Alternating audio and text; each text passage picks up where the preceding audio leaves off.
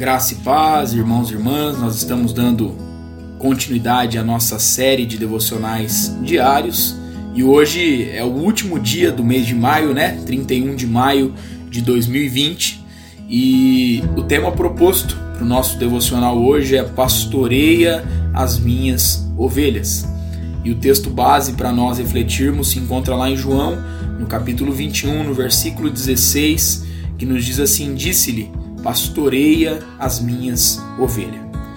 E cuidar de pessoas por meio do discipulado é um ministério que o Senhor confiou a toda a igreja, e não apenas a alguns, não apenas a pastores, não apenas a líderes, mas a toda a igreja. Nessa vocação, precisamos entender um princípio que pode nos deixar menos ansiosos neste trabalho, que é o serviço em nome de Deus. Não devemos ficar de olho em algum lugar ou alguma igreja maior ou melhor, pois não somos meros profissionais, mas pessoas vocacionadas. O lugar onde eu estou é o lugar para o qual o Senhor me chamou. Meus olhos e meu coração devem estar apenas neste lugar até que Ele me faça um outro desafio que nós não venhamos nos invejar e nem venhamos fazer inveja às pessoas que militam no mesmo ministério que nós estamos caminhando.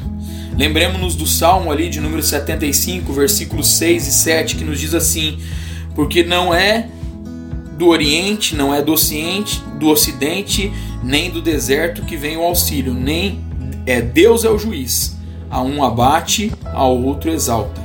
Em um dos momentos em que Jesus interage com Pedro e restaura a sua vocação, ele lhe declara o mesmo que tem declarado a todos os que aceitam o chamado celestial: pastoreia as minhas ovelhas.